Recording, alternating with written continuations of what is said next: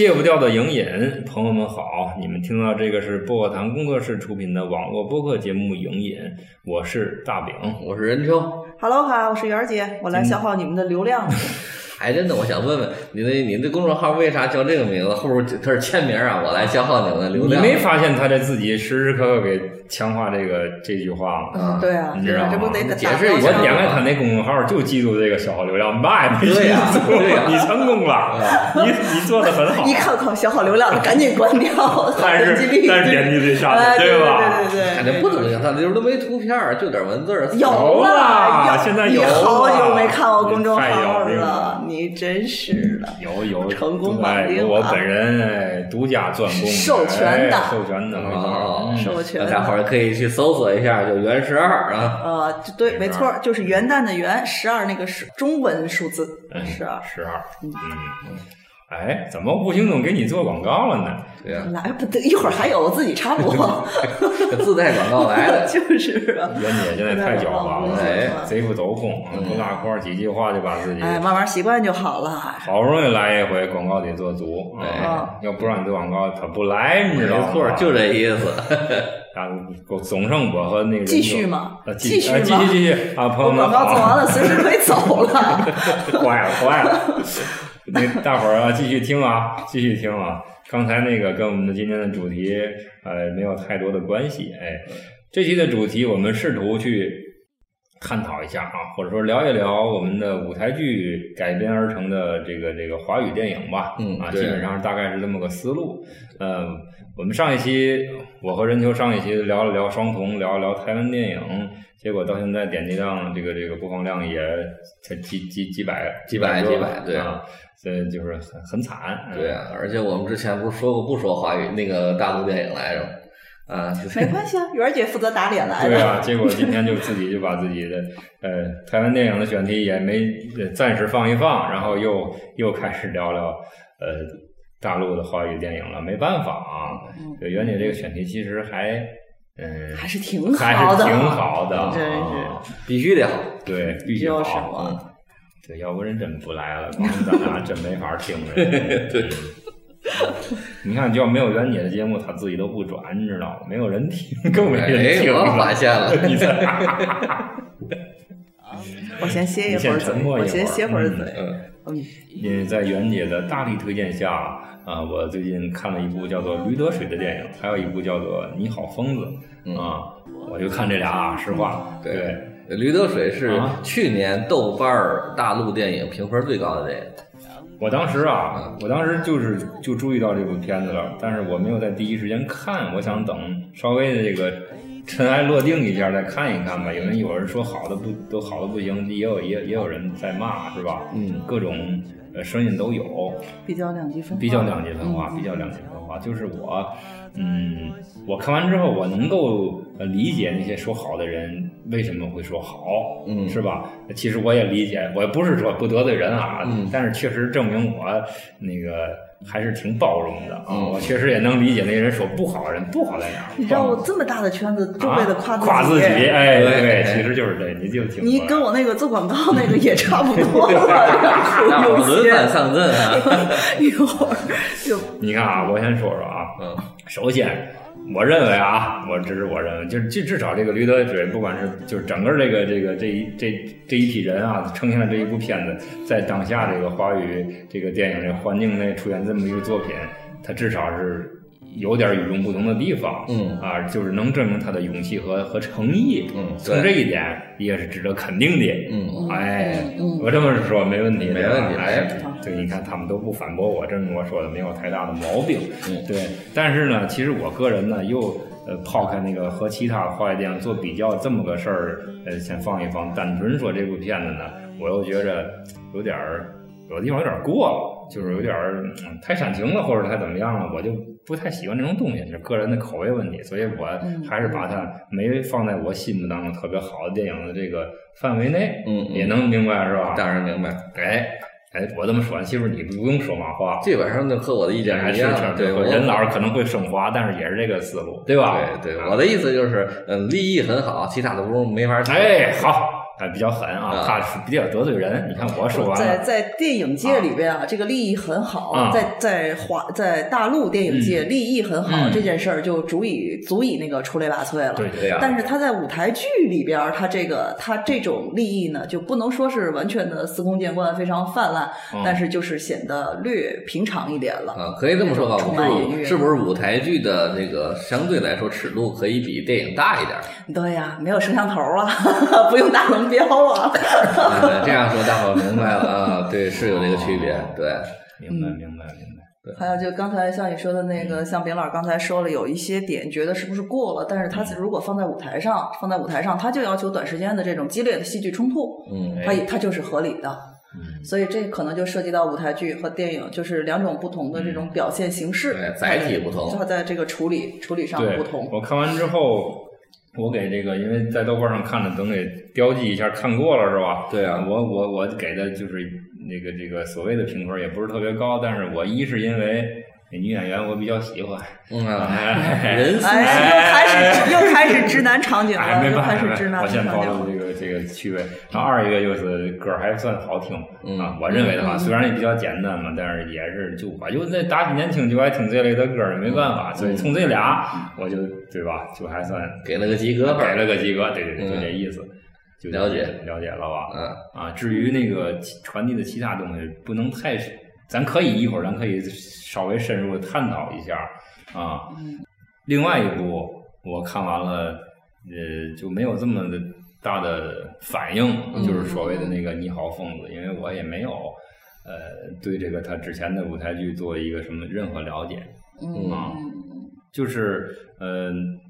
今天这话题可能会电电影影、电影、舞台剧、电影、舞台剧，然后嗯三部片子，或者嗯甚至于会呃涉及到其他的片子，这个说可能会比较散，嗯。啊不是可能，肯定是肯定散肯定散，对，所以说我咱们尽量把这个范围先明确了，是吧？哎就是对对相对新的啊把，这三部电影先说一说，对对对大概介绍一下，对对咱再细说，对吧？是啊，说完这《驴得水》，《驴得水》说一下去年一六年的电影，对吧？哦去年啊去年对，那么《你好，房子》是今年的电影，一七年的，哇，还这么新呢？呃，是对非常新的，一七年的电影。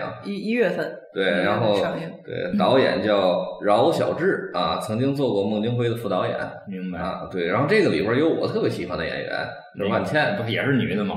啊，对，也是也是男嘛 对，对我但是我这推一下这两个人对直男这件事儿已经不避讳了，也改不了了。对，因为万茜那个演毫无羞愧之感他也是一个舞台剧演员嘛。嗯但是我看过他一个演的一个电影叫《柳如是》柳如是啊对，就是那个秦淮八艳之一嘛。嗯啊，是一个历史正剧的电影，是两个拍纪录片导演拍的。两个拍纪录片的导演，对对，老卢那样的人是吗？哎，对，然后拍的非常好，因为整个是把柳如是那一生啊展现出来。然后他那个，因为他作为其实柳如是身上虽然是做个名妓啊，但是是有这种名士的风范的明白明白。啊，对。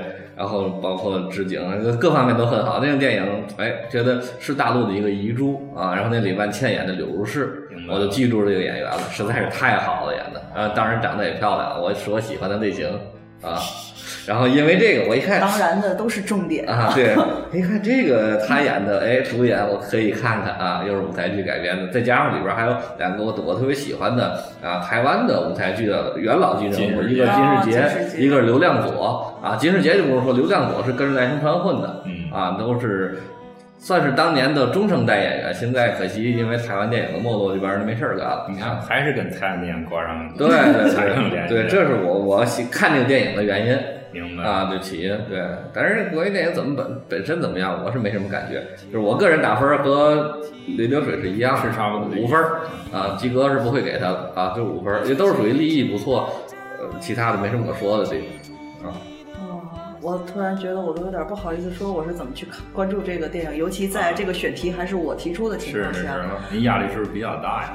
我我其实我我一贯都是这样的，是我就是刚才也说了，我就是一张那个黑纸，对一张 一张黑纸。我在第一次听说有人说自己是一张黑哎，纸，我如我如一张黑纸一般无知，就是白纸你还能往上写点字儿呢，黑纸反正你找对。你找笔是稍微难点我这有，我这有。刚才告诉袁姐，我这白笔白颜料一大堆。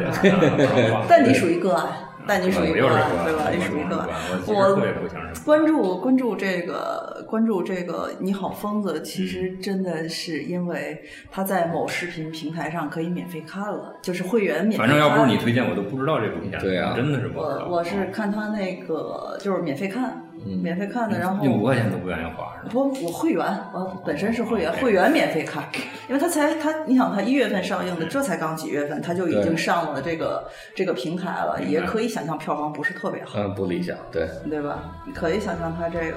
然后我当时是看的时候，我就感觉，然后就是蹦蹦出了一串那个拍案而起的脏话来赞美这个电影。我觉得，哎，这个要是拍成舞台剧可太好了。好，其实人家本来就是舞台对，剧其实人家本来就是舞台剧。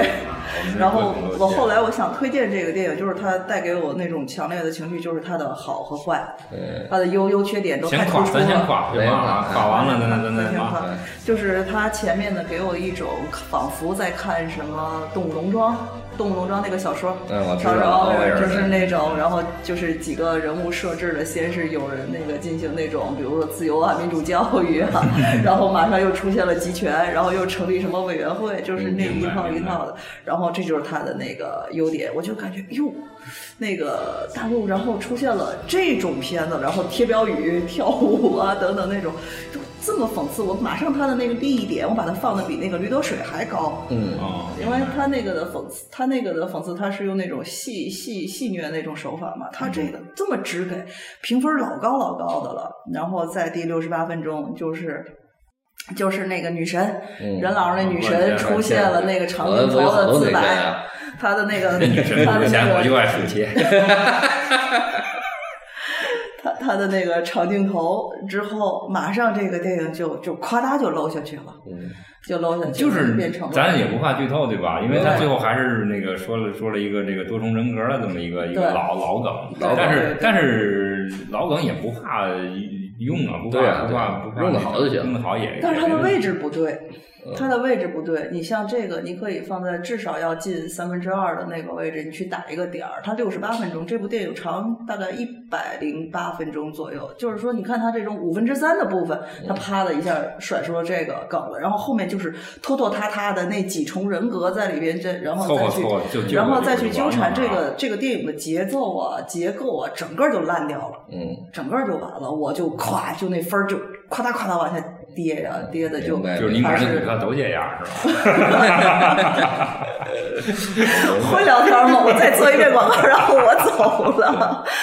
袁姐一见面没别的啊，房子、股票，哎，对，然后咱们就说说下一部电影吧，就是整个先介绍一下，一会儿对对对具体的一会儿再细好细说。第三部电影其实是袁姐推荐我们才看，之前我都不知道这个电你影，叫叫《神探驾到》，一听名字就不想看 啊。对，然后再一看导演，我也没说啊，一看导演 黄百鸣，完了，这这不是袁姐推荐，打死我都不会看的电影。黄百鸣，听众朋友们一下，我特别能吃粗粮，任何人都可以跟我分享《封神传奇》。又来了，那那我还没看对，因为黄百鸣现在基本上烂片儿代言人，明白啊，对，不他像王晶似的，他比王晶还烂。都到这啊，对对对，基 本上完全没法看导演。行吧，但是我看下来，就很出乎我的意料，又出问题，因为我我一看黄百鸣导演这个烂名字，这个片子就是一分一分片儿两分片儿，基本上就是个哎，结果居然也有五分儿，最后给打了五分儿。你这也有点不是特别公公允是吧？呃，我这我个人观点，我他他是用我不代表过公人啊。他是用电影的角度打分的，对，就是因为他不是其实同样的电影，那么这先说说简单说说他讲了什么这。个电影它是改编自英国的一个经典的话剧，叫《罪恶之家》嗯啊，是当年的一个左翼的作家写的所谓当年就是好早好早以前了，对，那对对对那跟马 马克思同时代的那那那批人，控诉资本家怎么压迫工人的，控诉工业工对业那个啊，所有的坏有钱人都是坏人，是吧呃钱就是我们罪恶之源。哎呦，要命对要命！这这种观点要不得，其实现在非常非常可可怕的一种观点啊。嗯先不讨论这个观点。对，然后他当然这里边就设计那么一大堆，反正故事情节我不说，我就是简单的说这个片子为什么觉得好，嗯啊，是因为它置景做的真的很用心，啊，致敬，景，对，没对，在在电影里的那个置景，因为它也是舞台剧改编的嘛。其实它做在电影是做出舞台剧的感觉，所以它全是超现实的。比如说车间啊，就是尊重一帮人穿同样的制服，超级玛丽，对对对对，各种非常超现实的画面，对，有点像狗镇嘛。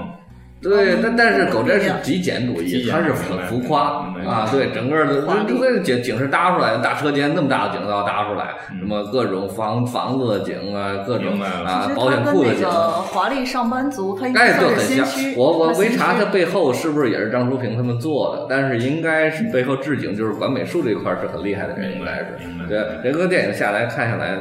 这给我印象最深就是置景，我觉得很很细致。形式上，哎，形式上包括他那个呃那个毛舜筠演那个人，就接待什么人，然后盖一大章，那么大一戳，梆，人一看通过不通过，那不都是小品的吗？很很有想象，很有想象力的。对对对，你一看见置景，就是对对，他直接就出来了，他是最好的一个方面。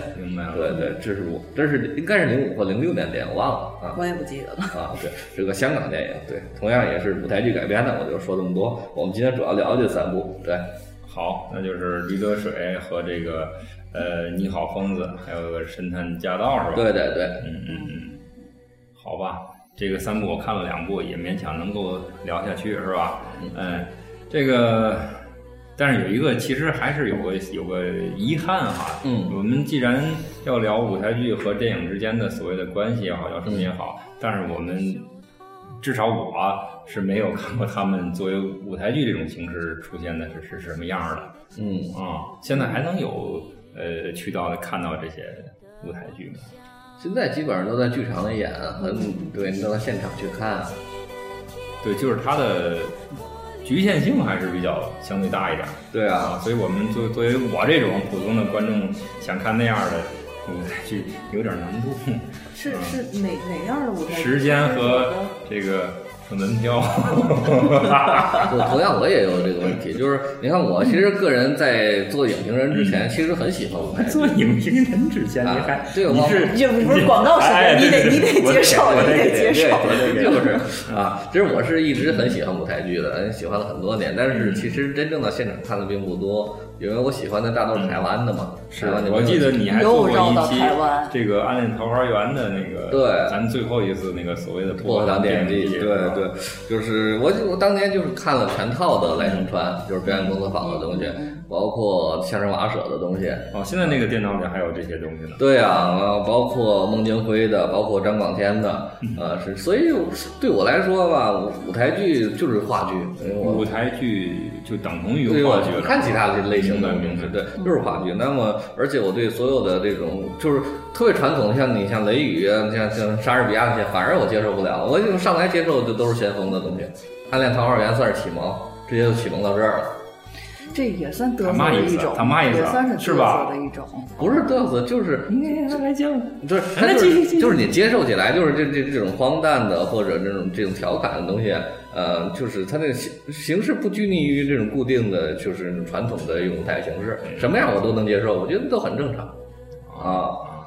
对，所以大概就这么看下来，看了很多年，都当然都看影碟了，那阵儿都是 DVD 或者那种牛皮纸袋刻的 VCD，是是是，对。看了很多，呃，尤其印印象最深的《恋爱犀牛》的之类的，不同版本看了好多遍，是吧？嗯，我还是喜欢最早那个郭涛和吴越的版，是对。哦，现在应该是去年八月份在天津《恋爱犀牛》已经是第几茬演员在演了。对，后来后来包括郝雷和段龙那个版，他们演了，我都不是很喜欢。对，那就是说这个舞台剧是不是演员的作用是相当大了？他们承载了一个特别。一个一个一个重要的一个一个一个身份，那就不光是像电影，因为刚才我在录节目之前和任秋还讨论过这个这个，在在他认为啊，在在任任秋认为这个舞台剧和电影最本质的区别在哪儿？对，我觉得就就因为在据我了解，他以前对这个在电影当中对一个演员的表演的成分，他不是特别看重，对，是吧？你不是特别看重。对我十分制里边是不是表演是占到一点五？当然现在好像好点了。嗯，对对，好点啊，一点五分。主要女神多了。啊，神也不增加表演的分儿。那么，那么可能故事方面有三分，就是这两块加分有四点五分，就占到了百分之四十五的比重。那其他就是镜头语言的那些特效、音乐应用。那么，其实舞台剧和电影最大的一个区别就是，它只有一表演，呃，这个故事就这个剧本嘛，然后还有就是布舞美啊、置景啊这些东西那可能灯光道具那都放归在一块儿吧。所以说，可能表演加故事得占到九成左右。明白。哦，对对，可能就比重太大了，演员太重要了。所以说，同样一个这剧里边恋爱型，你换一批演员，我就不爱看了，原因就在这儿。那可能也是先入为主了。有这个关系，对。要说到这个，我倒想起来有一阵儿，呃因为我一直不喜欢看戏曲啊，你就说咱们传统戏戏曲就是京剧啊这些东西。但是我也很纳闷儿，很多人在朋，比如说有朋友他们纳什么闷儿，那就是有好的地方。我就是想问他好在哪儿，明白吧？哦我一直想问他好在哪儿，为什么要看？因为我在我理念嘛里，对对，你先先听我说完，就是同样一个剧，比如《锁麟囊》啊，对吧？啊，无数人都演，你看来看去，你故事都都知道，后边的时候你看的嘛劲呢，对吧？为什么要看它呢？那看的啊津津有味儿的话，那有人就跟我说，因为戏曲就是每演员就是导演加演加表演，都都混在一起的。他自己表现出来的一个人物，嗯他就是独一无二的，而且每一场都是独一无二的。对呀所以他看着才有意思。嗯这时候可以引用赖声川的一段话：对剧场的绝对魅力在于它的现场性，对，它的浪漫在于它是生命，短暂与无常的缩听见了影。吗？嗯，对，啊人家赖声升华了总结完了。对，升华一下个意思，就是任老师说的比较直白。对对对，所以我就是这样。我接这个戏曲，回回过头就说舞台剧，可能演员还是真的非常特别特别的重要。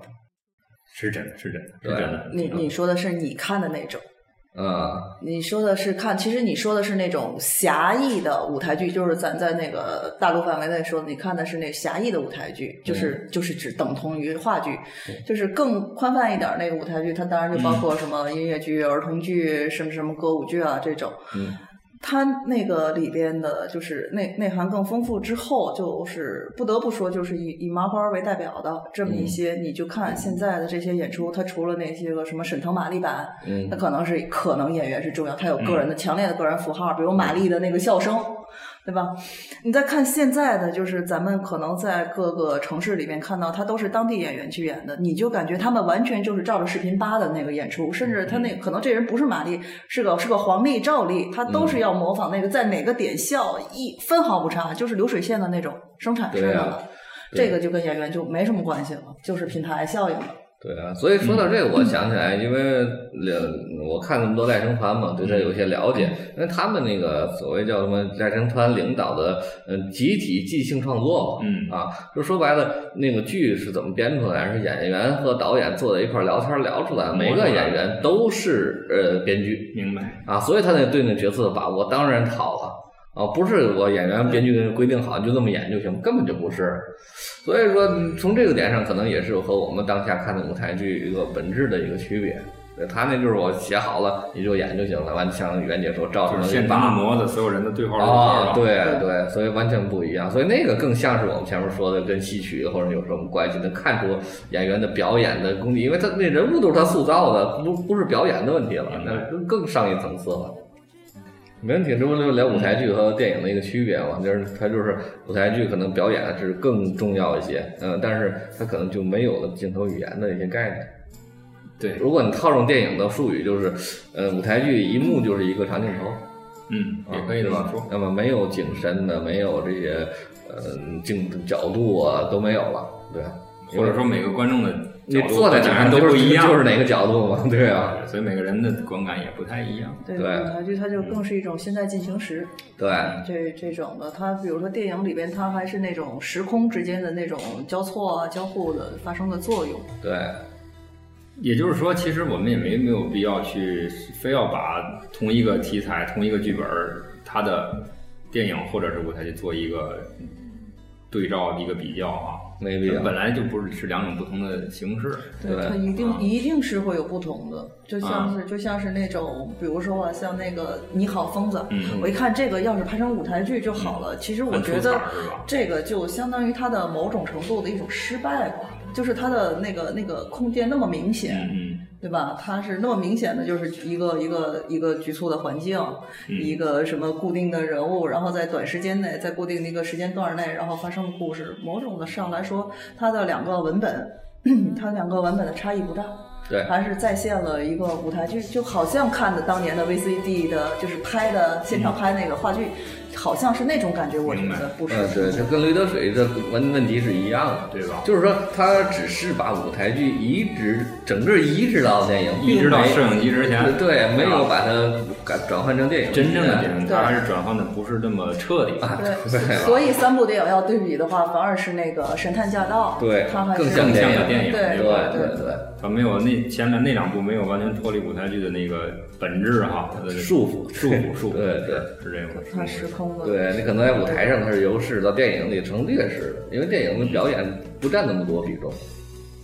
嗯，所以说，也就是很多，就包括我这样的观众认为，他们有的时候表演过于浮夸了的这种原因所在。他们嗯确实也只能，或者说是他们没法不不用表演作为一个主要的一个支撑来撑起这部电影。对呀、对如果是在这种标准下，反而是《夏洛特烦恼》，它是如果是呈现在镜头上、嗯呈现在电影上来说，大屏幕上来说，它还是算是基本合格的。它的什么场景啊、镜头语言啊什么的。嗯但是这个那个的舞台剧，大家看过的应该挺多的吧？《夏洛特烦恼》。嗯，我们俩都没看。我我看了，嗯基本上他的那个舞台剧呃就是电影，就是那些场景，麻花是特别在舞美上下功夫的，而且他们后台工作人员也特别多，换景不在话下，一场戏换个九个景儿不叫不叫事儿。嗯，那所以他门票卖的贵也有道理啊，有道理这些地方都钱花在这对个地方。对，其实舞台剧成本也挺高的。是就是他做的舞台剧的成本是高的，他把他走的是另外一条路子，就是走那种华丽炫目的那个路线，就像他我我把它评价为就是那个舞台剧界里的好莱坞、好莱坞大片儿就是你看的，哎呀，视觉感受非常好，嗯。呃，出去什么都不记得，记不太住。嗯其实这个和我之前看的宁财神的他们那系列的剧也差不多、嗯啊。我那我那个我到现场看的就是那个二十一克拉，啊，就是呃那郭京飞演的那个，其实他也是在舞美和这个布景上下了好大功夫啊，景换了无数，一场不停的换景，黑灯哗哗换景啊。嗯这景很复杂，隔隔出好几个房间，然后同时在舞台上都都有这种空间的这种分割。对，这点就得又得说到孟京辉了。孟京辉那个《你好忧愁》，嗯，那个黄香丽嘛，嗯那个金牌儿金牌儿女女舞台剧演员、话剧演员啊，她是一个景。《你好忧愁》大家看过那个书吧？就是那萨冈，嗯萨冈冈的嗯萨冈的原著的嘛，它就是一个有点坡度的这么一个，你感觉是一个四方块的那个置景，然后它都隔出来，它是那种如果你俯拍的话，就仿佛是一个怎么想啊？你你丙老师是吗？对，是方形图，我就眼神儿。就像方形图似的，但是他用了一个稍微有点倾角的，就是观众的视觉，然后你就可以看出来个，他这个他这个舞美的设计就又比麻花那个高级。但是你看你你像你说这个，让我想起来想起来狗镇。狗镇我特别推崇。对啊，那狗镇其实你某某种意义上可以理解成舞台剧，它那更简单，就拿粉笔在地上画一个方块，就是房间，然后呢拿粉笔画画俩道儿就是门，那就更像方形图，那人就站在那屋屋屋子里边那它不像方形图，它是平面方形图，咱们要看的是那个模型图？啊，但是你模型图。是看模，那那那个图狗镇就像平面的方形方形图，对二维的，二维的，但是也很牛，因为它这整个把所有的都能简化之后，更看人的表演，不需要任何道具，任连布景都不要，就画就画几个杠就行了。哎呀，这个我觉得突然就有点深。嗯。因为他是他的就是这两个舞台剧，嗯。就比如说黄香丽的那个黄香丽主演的《你好忧愁》和那个尼克基德曼那个《狗镇》，嗯。它是真的是两个路子。那个尼克基德曼他是在镜头前，嗯。那个黄香丽是要 hold 住一千多人的一个场，嗯，啊，对，这可能就是舞舞台剧和电影一个重要的区别。他的这个气场啊，对，你是对着对摄影机在演和这个对着观众在演是俩感觉。是对，虽然咱们咱们可能都没上过舞台，可能那个对镜头这种概念比较，但是那个 hold 住全场，然后就是说，为什么他必须要房子的模型图，一个人站在那么大的舞台上面是很空的，他这个，所以你看咱三个人在这我这个小画室里还 hold 不住这现场呢，更何况是你能想象一下那种 是吧？他啊，他他需要那种站满，而他镜头推进，就嗯像你说的那个，像像那个狗镇，狗镇他他可以用镜头的拉伸、嗯。那种感觉。比如说，但是你如果你在那个大剧场里边，你坐的是后排，嗯，那种感觉，一个人就是站在一个平板的舞台上面没有。所以我说孟京辉他的那个舞美，他那个设计的是相当杰出的，嗯 甚至可以用杰出对对站住舞台，气场上在因为古镇还是一个电影，它跟舞台剧没什么关系，它属于电影舞台剧的形式的舞台剧形式而已。对对。那么其实说到孟京辉。那我其实一直挺喜欢孟京辉的，嗯。我最早就看他的什么像金毛一样飞，啊不是像那个恋爱的犀牛啊，嗯。我爱叉叉叉，我爱叉叉到现在我觉得还很极致了做的，对，包括后来一个无政府主义者意外死亡，嗯。其实当时他们那个时候可能没有多少钱，呃，那 个对，因为那个布景做的都很简陋，是。啊，非常简陋的舞台，但是其实一样能展现出他要的那些东西。其实我觉得，就是当然有好的、优秀的那个置景啊、舞美，当然会更好。但是如果你故事足够好，演员足够优秀的话，这些东西也没那么重要。嗯，我基本赞同之外，我要提一个题外话，就是嗯说是舞美置景，它肯定是跟演出场地有关系的，大剧场、小剧场。嗯，那肯定的，对。是，就像你说的，没有什么舞台置景。孟京辉最早起家肯定是小剧场，小剧场像他那个思凡，对吧？嗯对最早的那九十年代初那个思凡，他都是在小剧场，所以可能人的那个情绪到位，开始让观众啊表演什么的，嗯 就还是我想你好忧愁。他在大剧场，他就必须要一些真的是必要的。这些道具，我相信他如果挪到小剧场演的话，那个那个房型图就可以撤掉了，嗯他自己就足以驾驭了，就是这种。就是不同的场地有不同的那个办法啊，去去表达他这个嗯这个舞台剧，它也是还是以导演为核心吧，我理解，对啊，对啊，对吧？还是去怎么去去这个传达导演的意图，他也是就地取材呗，对吧？就大小剧场也好，啊，什么条件下有多少钱，其实 其实其实也跟电影也没有，也都也也是一样的啊。再这么说，它也是一样的啊，花多少钱办多大事儿，没错啊，是吧对啊，对啊。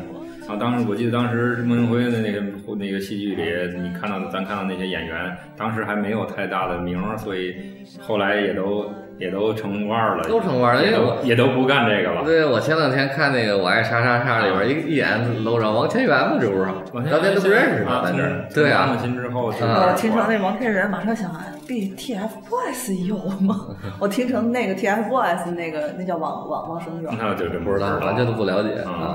哎，就包括廖凡，廖凡《恋爱犀牛》最早那版就有他，那多少年才混出来对啊？陈建斌啊，陈建斌就不用说，陈建斌他和孟京辉是好哥们儿嘛啊，徐静蕾，啊，就啊徐静蕾在那里哪有去？在他那话剧里有出来过，出来过，绝对出来过，我忘了哪一部了，有，你可以找去。我当时还还还婴儿肥了，是婴儿。哎呦，那我还真不知道，我得找找咱们说点二十一世纪的事儿。啊。你知道咱们的听众里面很多都哦那时候还没出生呢，好都在二十一世纪那。时候都是九几年的事儿啊。对啊，对啊，但是说回二十一世纪，其实感觉我的感受就是，但是咱回回回到咱刚才抛出来这三部片子、三部电影是吧？嗯就是他们无论如何，就是当然我跟任老师之前在节目当中比较唾弃当下的大陆的华语电影，就甚至于说过都不想再聊了。对啊啊 啪啪啪，结果这次被 袁姐打脸打脸了。就是这几部电影其实还是有值得说的地方，是吧？咱先说说这三部片，就是电影作为电影的这个这种形式，他们总有成功的地方，对不对？那就一个一个说呗啊，这结果又倒回来啊，又回来从他这个这个现在这种有没有成为一个现象？就是说把舞台剧改编成电影，当然有了，有了资本介入，资本介入了文化文化领域，那一定是这种情况了，一剧双吃吗。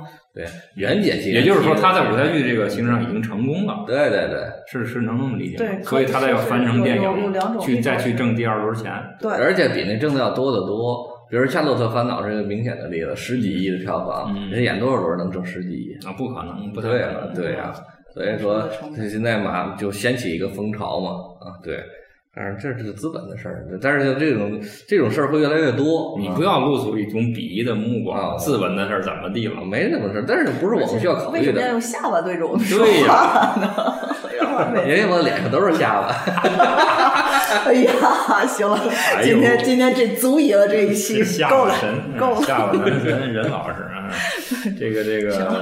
行了呃行了，主要是资本的事儿，我们不太了解。对呀对啊我并不是说这个一说说资本就好就不能沾，一沾就觉得咱多 low 啊，不不是这样对，是我们不太了解，不太懂。因为咱们这还是一个观众的角度，观众和资本没什么关系啊。有关系吗？这原点？呃，我觉得观众离不开资本，他可能没有直接的关系，但是间接关系肯定有，这点儿一定会承认的，对呀、对吧？观众就是最终的买单者，就是最最近最最终的接盘侠嘛。嗯，是是，呃，资本看重的就是这个。然后从纯观众的角度，其实人家就是一个品牌项，最简单，麻花出的电影，嗯，你你你应该想到咱们比如说在一线、二线城市，咱们可以看到，比如说开心麻花的这个剧，然后嗯。早几年运气好，还能看到沈腾版、沈腾马丽版。我看的那版《乌龙山伯爵》，就看的沈腾马丽版。哦，其实话说也就四年前左右的事儿。之后呢，你要想到一个是首先一二线城市里看到的，可能已经不是他们的版本了。是就像我说的，我带个大看带个大头娃娃都能演了，放录音都能演的那种版本。第二个，你要想到三四线。三四线城市可能都没有麻花，还没有去去布点儿可能就就是那种现场的剧场啊、演出啊，他们看不到，放到大屏幕上，这个就满足了很多人的那个需求了。嗯，他们他们咱咱咱我那么不是袁姐说这话意思，前提就是认为老百姓对这个东西肯定有需求才对，你这个有前提啊。他有这个需求啊，因为他是他是从什么从麻花进入了春晚，他变到屏幕上的东西之后，他就这种需求就不断累积，不断累积，所以才出现了十二点七票房是吧？夏洛呃我也记不住，反正十几亿吧。那十几亿那的挺多了这种啊是需求挺多但是顺便说一句题外话，沈腾在里面表演完全是舞台剧的表演，虽然他可能镜头语言比较多一点，相对于那些，但完全是舞台剧的那种表演。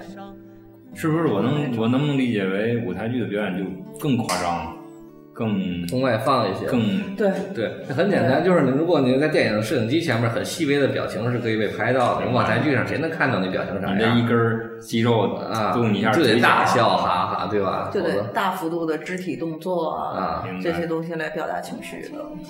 那其实我理解，我我我理解，我理解啊，就是那种表演可能倒不像这种电影里的好的那种演员的要求难度这么大，他只要放得开，差不多，我觉得就还行了你说电影。我说舞台剧上的那些呃比较夸张的表演呢，哦，就是对这两种形式对一个演员的表演的要求哪个更高？我我个人感觉好像台就是它一个表演，它是很多方面的肢体的，与我那个台词方面的各种的，好像对台词基本功是肯定要求更高的。嗯，对啊他不能搓吧，至少。对啊、你说那个可以 NG，这个没法 NG 啊。你那个你把一个舞台就是舞台剧演员，你放到那个电就是那个那个镜头前，嗯然后导演调教一下，他是需要的时间比较短。但是你把一个镜啊头前的演员，你放到舞台剧上边嗯，他需要去调的这个功夫就比较长。对，但是各有难的，各有难吧。我觉得没法比这些东西。也也但可能普遍是舞台剧演员那个基本功要好一些。嗯嗯。他观众看不见表情，不代表他没有表情，他肯定是那什么。对，就举个例子，像梁朝伟这种表演就没法放到舞台上，没法看。嗯，观众根本看不清他表情，怎么看？他不需要说话，让地方那一站就有戏。那舞台上怎么演？嗯，但是但是但是我得说，他这个时候可以借助一些小道具嗯来表现澎湃的内心。我明白。但我我能进入广告时间吗？啊你，说可以啊比。如说啊，那我们最近推出的新新戏那个《暗号照旧》里边，我们的那个演员，他就是表现那个那个战友战这个也别太多剧透，战友那个要被被暗杀了。他，你想，就像大家说的，看不看不到他的表情是什么样的。他他当时他是一个那个相声相相声的那些，他是说鼠来宝，他用那个牛牛胯骨，就那个我知道它上面不有铃铛吗？他就可以很细微的用那种那个铃铛的那个声音，他表现身体的这种震颤。这个声音，这种这个就是表演嘛，我们演员对，很厉害的。这就是最大的区别了。我觉得这是嗯细分到电影和舞台剧演员的表演的分别。嗯，反正就是说，呃，各有各的局限性，当然大伙儿都在这个局限的范围内发挥最大的能量啊、能达到一个最好的效果，就是一个好的好的表演，是吧？怎么对了？对，OK，咱们时间差不多，稍稍微休息是吧呃进首歌，对啊对，他想放歌了。啊，放对放啊，对，放首那个孟京辉的《恋爱的犀牛》的主题歌啊。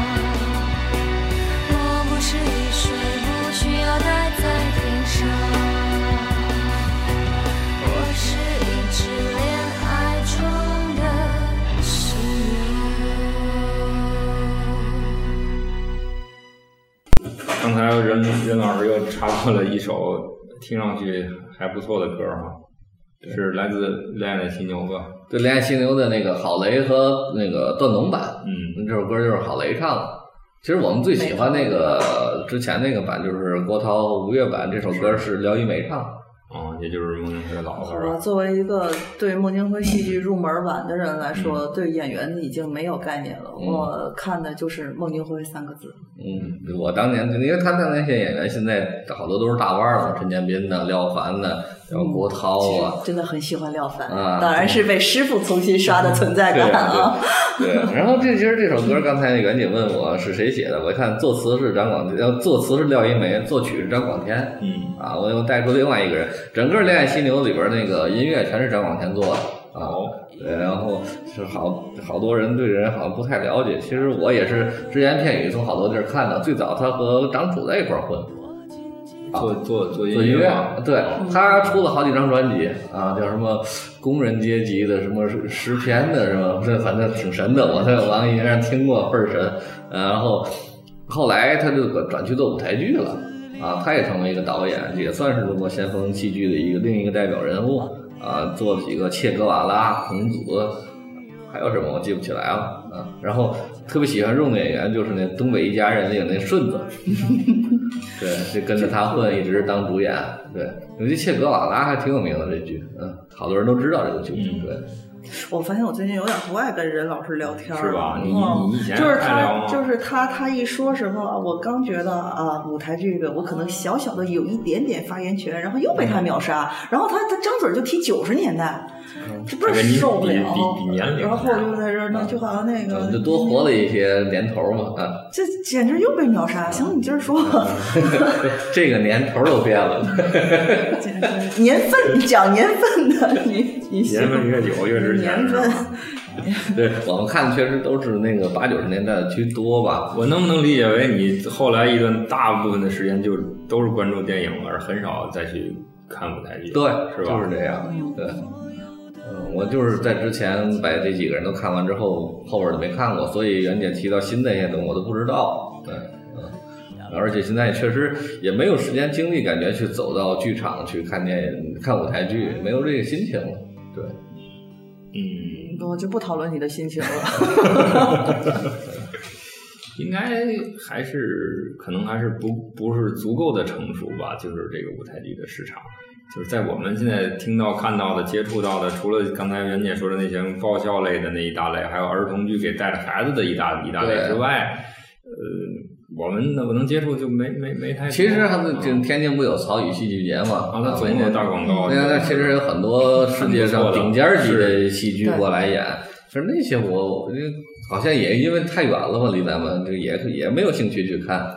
它那里边主要是它是一个文化属性的，因为它嗯。比如说一些比较顶尖儿的团或者剧目，嗯。那肯定是西方的这些，毕竟起源戏剧起源就从那边过来，我们在文化上接受上是有一定障碍的。对，然后再说到那些个我们一些稍对于传统的，比如说国有院团表现的那些大戏，什么子曰，嗯，就是孔 孔子曰，什么雷雨啊，这些耳熟 能详的，包括一些比较现代的，什么什么武则天啊，什么刺客，嗯哪个濮存昕，甚至建筑大师，嗯，就是这种的呢，就是他他就是要玩一种高大上的这种规格，他跟以麻花为代表的民营乐团走走标走报报销路线，它是两个路子。嗯，然后就是也就是观观，其实观众也是特别需要一种符号，他是观众观众他既挑观众，观众也在挑戏，普罗大众的入门的那肯定是麻花这种，嗯他是那种。那个入门的，后面的你可能对艺术有点追求，你就去看看《建筑大师》，嗯对吧？然后你再有点追求的，你就去看看《英雄广场》。嗯然后你可能你想走得更远一点的，我觉得还不是孟京辉。孟京辉现在就比较市场化了。我觉得就是可能孟京辉，我刚才说，我看那都咱们叫先锋话剧吧，先锋戏剧也好，啊现在就没有现在好像那说的几个流派里边已经没有这个东西了，不存在了，已经对。他他应该是我我个人感觉他是专注装叉儿这么几十年，人家一路下来已经靠自己的努力，然后占领了一块儿，就是不管是叫或者可以我们可以说为这种剧场类，他占有一席很重要的一个位置了。嗯你看，包括什么林兆华啊、田沁鑫啊这些。嗯，他们还是比较传统的那个国家话剧院出来的嘛。对对对，但是也都是对，至少吧，他他对那个人文追求上先放一边，他的艺术水准还是达到了一定的艺术水准的，对，包括就是各种软硬的这种因素啊在里边。嗯 OK，我们回来接着说说说电影嘛，还是咱毕竟是一个聊电影的节目，对是吧？对对，其实对《夏洛特烦恼》咱没仔细说，是吧？嗯他是在我的印象当中，他是跟着那一堆呃青春青春题材的电影出现的。有点忘了，他当时出现的那个市场同档的是什么电影？港囧吧，港囧应该是差不多。啊，对这俩这俩都是市市场产物，对啊，就是打的关键词不一样。对啊，那个是这样，我本来是想说什么呢？就是咱今天刚才一上来就是抛出来的那个、那个、那那三部片子，他们的作为电影的票房也还算可以吧？应该呃，驴得水我觉得一点七亿是吧就它那个，它肯定不如夏洛那个那么炫目，嗯但是就投入产出比还是可以的。嗯它严格来说，它不算是麻花的那个系列，它是个异类，在麻花里它算个异类，它是买本身过来的对，本身就是买的这么一个一个作品，哎，觉得这个能够代表，就是麻花可能也需要一些戏来代表自己它不是一个简追求爆笑求。喜剧嘛？呃对不是你对提爆笑，我就我就要说一句，就是我看这个电影的时候，我我基本上没有觉得有有有可笑搞笑这个的。不是啊，他压根儿也不是不那是但是我我必须得说一下，啊在我这个相对专业一点的人的眼睛里，他是有很多那个就是在舞台剧上可以发挥的，哦，比如那个那个什么什么葬礼那些桥段。啊，然后就是还有，其实他真正深刻的就是就几个镜头，就几个是他在戏里边能够打点儿打上去的，比如说那个放放羊的是什么的，就是那个人，就是嗯。演吕吕德水老师的那个人的，然后让让他们去嗯。去说他坏话，打他耳光，那个那个是戏剧冲突的一个重要的点，然后之后的那个那个剪头发跟那个都不算，而且我觉得舞台剧上是是没有，恐怕不好表现。打耳光那个是一个点，那个高潮后面再也没有比那个更更高潮的地方了。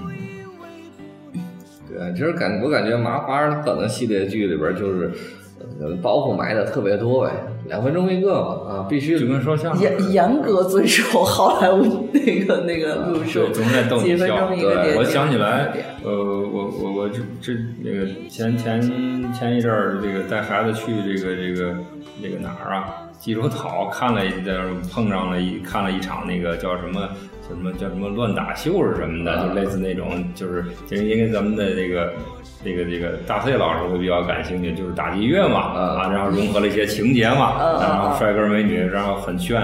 就其实当然这形式是完确确实不一样，它因为它毕竟这语言也没有太多的交流，就全是靠肢体和这种音乐灯光的这种这种这种呃设置来来来打动你，来感染你，但是就是好看，看完了就是啥也记不住，就是有点这种这对，麻花也这意思。是吧？麻花的当时也是笑的不行，完后就想不太起来。对啊，甚至连我前面看就是很多问题可能是他试图呃抛出来，但是他根本也不跟你不跟你探讨，对。啊也不给你答案，或者我这么解释，就是说，你如一部好的文学作品的话，你可以有闲笔，嗯。啊，你闲笔其实有时是为了酝酿一些情绪，有时就为了表达你作者的一些想法，对。嗯、在故事主线之外。但是像麻花上就就是闲笔太多了，因为他们这要不停的抖包袱嘛，其实包袱好多是不必要的。就是抓一些所谓的梗，哎，对你放在主线里完全不必要，但是没有东西它不好看。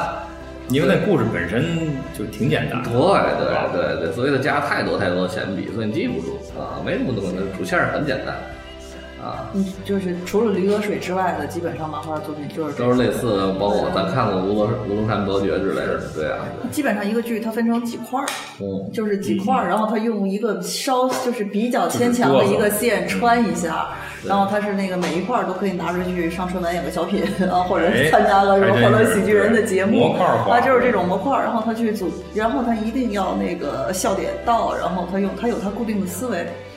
固定对啊的那种逻辑吧，就是麻花儿那个笑点逻辑，还是有这种的。但是同样是笑点，我想起来那个一个无政府主义者的意外死亡，就陈建斌那陈版陈，对吧？那个里边演那个警察怎么变好了，然后过来打个耳朵，伸脸伸过来，哎呀，太文明了。那那个笑点他设置的非常好，他那当然那那得笑点很多，那整但你整个看下来，他那都不是闲笔，全都是有用的，所笑点都是给剧情服务的，那这就是可能和开心麻花之间的一个区别。嗯，咱也不是说非要比较哪个更高明，但是 至少是不是一个路数，完全不是一？个路数，对。嗯，啊，我觉得是有必要比较高明有必要不高明的。从从艺术追求上讲是有必要的嘛。啊你从休闲娱乐那是另外一个标准嘛。然后基于薄荷糖，基于影饮，我们对艺术上的追求，我们是比瞬间要较的八杠嘛。了，这好不容易那不然我不能光打脸的，对，反正八杠这事儿要明白。嗯对吧？嗯，因为无政府主义意外死亡呢，就咱俩要补的剧嘛。是然后我看过两个版，一个是赖声川的版，一个是孟京辉的版。嗯确实，孟京辉这个版上是要超越赖声川。哦，啊，对，嗯，赖声川那版就是刘亮佐演的，就是《你好，疯子》里那医生，嗯对哦他演的那个疯子啊。哦，啊，不是他不是演疯子，他演的警察啊，警察对，监狱长。嗯对嗯。那么咱再说说这个《你好，疯子》吧，是吧？啊你好，疯子》这个这个，我想想，我我回忆一下啊，回忆一下。其实我第一个反应的这个这个联想起来的 这个电影就是《神探》，神探。哎，对，有想象的地啊方，对人这个多重人格嘛，对。啊，我联想的最最明显的、最像的是致命 ID，那啊，对，哦哦哦，对是。都是多重人格嘛，那个可能更绝。可是为什么这个神探给我这个制造的这个给我得到的这种刺激和冲击要远远大于这个？那是因为就是神探，他通过多重人格这件事儿，探讨了人性本恶的来根源，啊就是他挖的深度要远比那个致命 ID 要深得多。啊，致命 ID 它是很完美的把多重人格的东西原来很难表现嘛，嗯嗯，我给你表现出来了，是这么个意思。明白明白。我突然还想起有一部，就是有一部剧，就是一个一个胖子，然后就是不同同样的房间号码，然后去死人。那部电啊影叫什么来着？就是房间号码，然后每个房间的人都得死，其实也是人格分裂。你应该是没看过，你要是看过，肯定我能想起来。没看我过，我我记得我看过那个，就是他，所以他欧美他玩这种的，他玩这种有点悬疑色彩的，对，他就就更极致一点就像所以我说《你好，疯子》他是特别评分极端，优点特别突出，缺点就就简直完全可以盖过了前面那个。但是你要说到优点，你刚才说的，他就是因为这个人物设置七个人物不同的身份，是然后可以有各种冲突。其实我倒认为这也不是优点，是因为他可能他是能延，就是延展出好多好多矛盾来。嗯但是如果这里你任抓一个矛盾去推进下去的话，都会是一个特别好的点。但是他不，他演他抓了好多矛盾，哪个也没深入，我最后就变成缺点了。我说的他的那个优点不是他那个人设上边儿，啊因为就是人设，就是就我们来讲，这个人设是一个挺平常的人设，基本上咔咔咔就跟流水线是一样的，嗯拿来该怎么组装。我探讨的就是他在那个他要设计一个这些人要证明我没疯，嗯。他一步一步的去递进的那个逻辑关系，就像动物就像动物农庄似的。嗯，那种感觉上来，先有个人，我们要我们要自由，我们要民主，然后哐哐被灭，然后帮集权，谁那个是少数派，谁就去嗯关、自己把自己嗯。关到笼子里，关到监狱里边啊，这种，然后有什么革委会，我是探讨他这种。有点对袁姐关注的这个也没问题，就是他呃，就人人球，你就是你可能会是不是觉着他们这些东西都是流于稍微流于表面了一点是是是能就可能再做的的再深再多走几步，可能你就觉得哎，就哎对了，就有意思就是吧那六十八分钟之后，就是那六十，就最后就是那些人格全都走了，然后他好像有阳光了，怎么怎么着了。对居然还那些人还深情脉脉的走掉了，我就我就不明白为什么我就不太明白为什么对，其实他包括最后一一说明白是人格分裂这件事儿，嗯，就已经没啥可说的了，就应该就是为了说结尾了，就人格分裂，啊哎，而设置了前面一大堆。对啊，对，就像袁姐说，这个东西不应该在六十八分钟，应该在一百零八分钟出来才对，就该结束了，这个就完了啊。就是你就为了过审查，你来个完美 ending 就就足以了。你前面你先说痛快了，对啊让我们看过瘾了，多好。嗯，对啊，所以是这个问题。对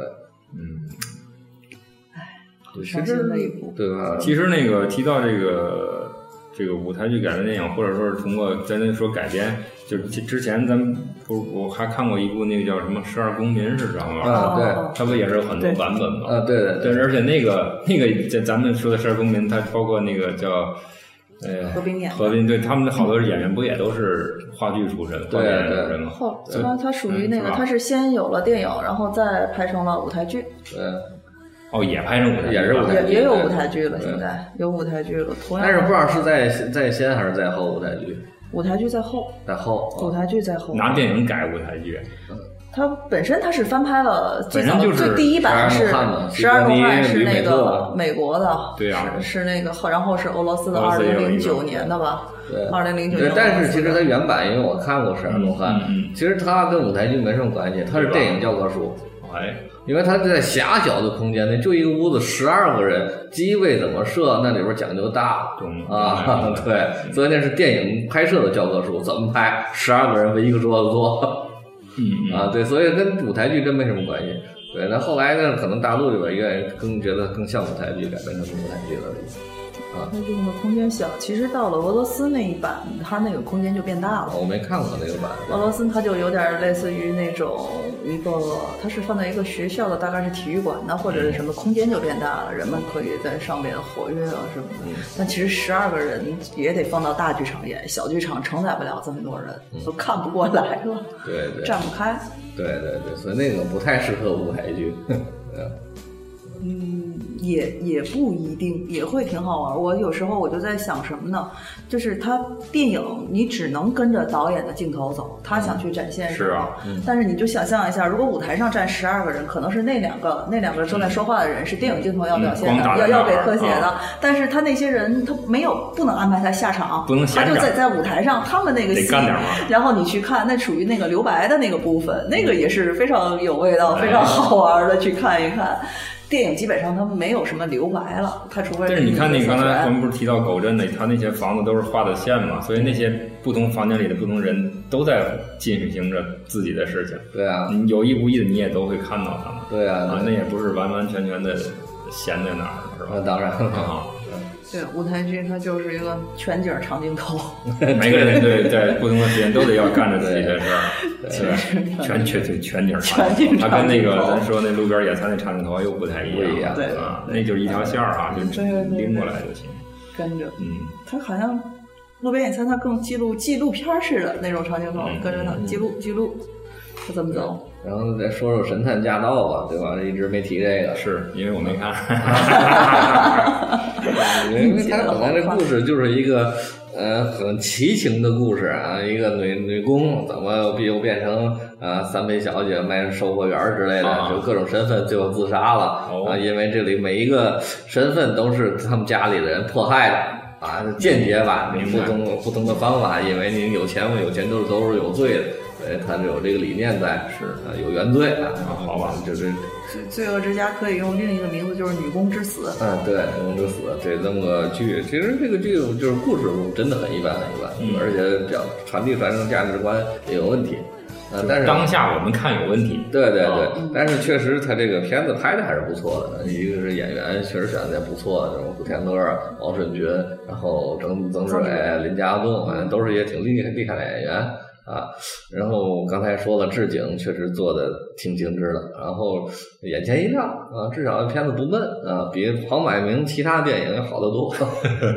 呃，我还特意查了，编剧是他儿子，叫黄子恒啊。我我当时就是正在那种港港台烂片里遨游，然后也是、也是看了这个片子之后，就感觉这要是改编成这个也能改编成舞台剧，嗯然后又是一导导出来，其实这是港版的《罪恶之家》。对，就是说这个香港电影还真有不少那个舞台剧改编的电影啊，就是先第之从之前的形式舞台剧，对改成电影，比如我们之前聊过的《南海十三郎南海哦，那那这这太明显》，了，对，《南海十三郎》是到去年还在全国巡演呢，全国巡演，啊，对，在国内的演啊，那北京上一上次来北京，而且就是谢君豪演的，还是那个演员。那太难得了，对对，他在巡演，对，当然他在北方知名度比较低，因为他是整个是粤语的剧，啊嗯是对，完全没有国语，是，对啊，那个确实很厉害。然后还有最近的一个呃一个改编的电影叫《暗色天堂》啊，这个是没看过。对，舞台剧版叫《法吻》啊，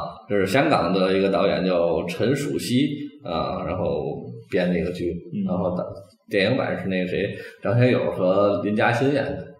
林嘉欣我很喜欢，对对对，他是演 演一个神父和林嘉欣在那《鬼司》里不就是啊，对对对啊对对，神父和一个他的女信徒啊哎之间的故事，对啊纠结的蝙纠缠？嗯。啊，是蝙蝠吗？不是 类似于蝙蝠。这脑洞他们他太大，没那么复杂，他更讲更多就是讲的信仰和这个普通的世世俗的爱情之间的一个冲突啊。哦哦，对，反正那个各种咒。对，很也很一般，说实话，是吧。对，就是那个导演叫袁志伟，是那林林嘉欣的老公，哦。对，是他的导演处女作，嗯，然后我还特意看了看，正好也很一般，对，香港，因为香港其实舞台剧也挺发达，他们那个叫什么林林兆华还是叫林奕华，就香港那个，那林兆华是那个是是国画那那个就是林奕华，嗯这俩名字差不多，对，香港的一个很有名的一个戏剧的导演。然后你知道还有还有还有，其实我就说孟京孟京辉不也拍过吗？啊，像鸡毛一样飞，我还真看过这个啊，对呀、对呀、其实那个完全就可以当成舞台剧改编电影，它虽然没有原版的舞台剧，啊但是因为完全按舞台剧感觉来拍的，其实也未必不好，像八恶人，啊，对吧？对昆昆汀那八恶人啊其实挺啊厉害，它就是那个空间嘛。当然，它那个地下那一层嗯也也肯定是有办法转换的。我对我想说的就是跟咱们说那么多那个前三个舞台剧改编电影，嗯，那么嗯，像《金毛一样飞》被誉誉为就是孟京辉的一个失败之作，因为你就是舞台剧那套东西没办法搬到电影里边儿，就生搬过来了。他效果很差，也是不是也就是为了做一个尝试呢？是啊拍成电影，对啊，对啊，但是我们如果你现在把它拿出来啊和我们说的三部电影比一下，嗯你就会发现它比那三部电影强太多了。是吧？同样是舞台剧感觉的电影，啊，那个像《金毛样飞》什么情节？我有点想不起来。就是一个诗人，然后哦，带着枕头和尸体去旅游，对后说比起这个什么黑鸡蛋，那白鸡蛋就是鸡屎，对？我对想起来了，对这个而且像好多向赖声川致敬的东西啊啊，对。对对呃，就我，所以我就说，其实大陆的这边这个好多电影的水平在倒退嘛，啊，孟京辉这个失败的作品都比他强很多。但是但是那个《你好，疯子》，然后被豆瓣网友评论为拉高了国产电影智商的可就。也也也就从而从此可见，咱就是咱们当下这个华语这大陆的电影对有多么多么差。对，很就真正就可见矮子里观众都拔能吃将军对整个水平在下降。所以看到这样，觉得是有有点惊喜。其实也真的没有，嗯，并不是进步。对，所以我们的任务就是推荐一点，就是在之外下跌的过程当中，偶尔往上震荡了一下，然后对它的其实还是下跌，你那个重要要就是不把我要不把这期 拉拉低了，你没法往上拔，是这意思吗？然后我就是 最后的，就不是那最后，就是在想说，如果说真的舞台剧改编电影，我如果选一个典范的话，没有其他，就是一个《暗恋桃花源》啊，你好，我就知道你要说对，因为没有其他的。嗯，他那真真是舞台剧版和电影版都是经典的经典。嗯，而且你仔细想，他那个电影版真的和舞台剧版是完全不一样的，改了好多好多的，他把整个自个对电影镜头的语言的那种运用都加入进去，揉到里边儿了。对，但是因为它本身就是一个特别复杂的东西，嗯有多重时空的嵌套在里边儿，对对，所以才能融进电影里边儿，而不单一的是一个舞台的展示。所以它是个个案，也没有办法模仿。而且你看这个东西，八几年的东西，到现在类似的剧，甭管舞台剧还是电影，似乎也没有人能再做出来了。我正在思考。对呀、你想想后边出的华语部分，有能超过他的吗？嗯，好像还真没有。这个一就是任老师已经任老师的小众审美标准。他给了一个这个标准，你说拿他当标准，那当然没有了。对啊，对啊，嗯。可能其实可能咱们想的有点太多了，好多我觉得导演或者是不管是舞台剧导演还是电影导演，他们都是互相借鉴、互相拿过来用吧，觉得哪个好使，哪个桥段好使就就放里，对吧？你说哪个电好多电影里面都有舞台剧的痕迹，对啊，对啊对吧，对。你不能说它就完全两个谁各是各最初的电影肯定都是从舞台剧啊，来的。架个摄像机嘛，嗯对对啊电最初电影都是从舞台剧来的，它是慢慢慢慢发展成为自己独立的一种一点一点加入自己特有的元素而已。然后现在又想把这个两个门门类，然后又想跨越一下，有了舞台剧改编电影。其实你想，国外也应该有挺多这样百老汇的好多剧都能改编成电影，对吧？爱乐之城，我觉得完全可以搬到舞台剧舞台、百老汇舞台，肯定有了，应该有吧？爱乐之城我不知道，因为他对电影一点儿也不喜欢，相当之不喜欢。不是有什么石头节？他有偏偏见，他啊就有偏见。我这不是偏见，就是完全无感嘛。我明白那个电影，我知道它最最嗯大伙儿最大的感官就是感动的热热泪盈眶，一直下了一直没看啊，哭的不行了。我看完之后啊啊啊，就这种反应，什么玩意儿？你应该牵着遛狗去，我觉得。突然还想起来音乐之声，对对不一样啊，对音乐之声，啊乐之声。嗯，对百老汇，百老汇歌舞剧，它就是先是百老汇歌舞剧，然后再电影，然后现在又是这个百老汇，然后各地巡演舞台剧。对，所以那种音乐剧可能是另外一种模式，包括《第二爱之城》里用了好多雨中情啊，致敬了好多这种经典的这种舞台剧。嗯，但是这不在我们今天讨论范围内，音乐剧又是另外一块东西了啊。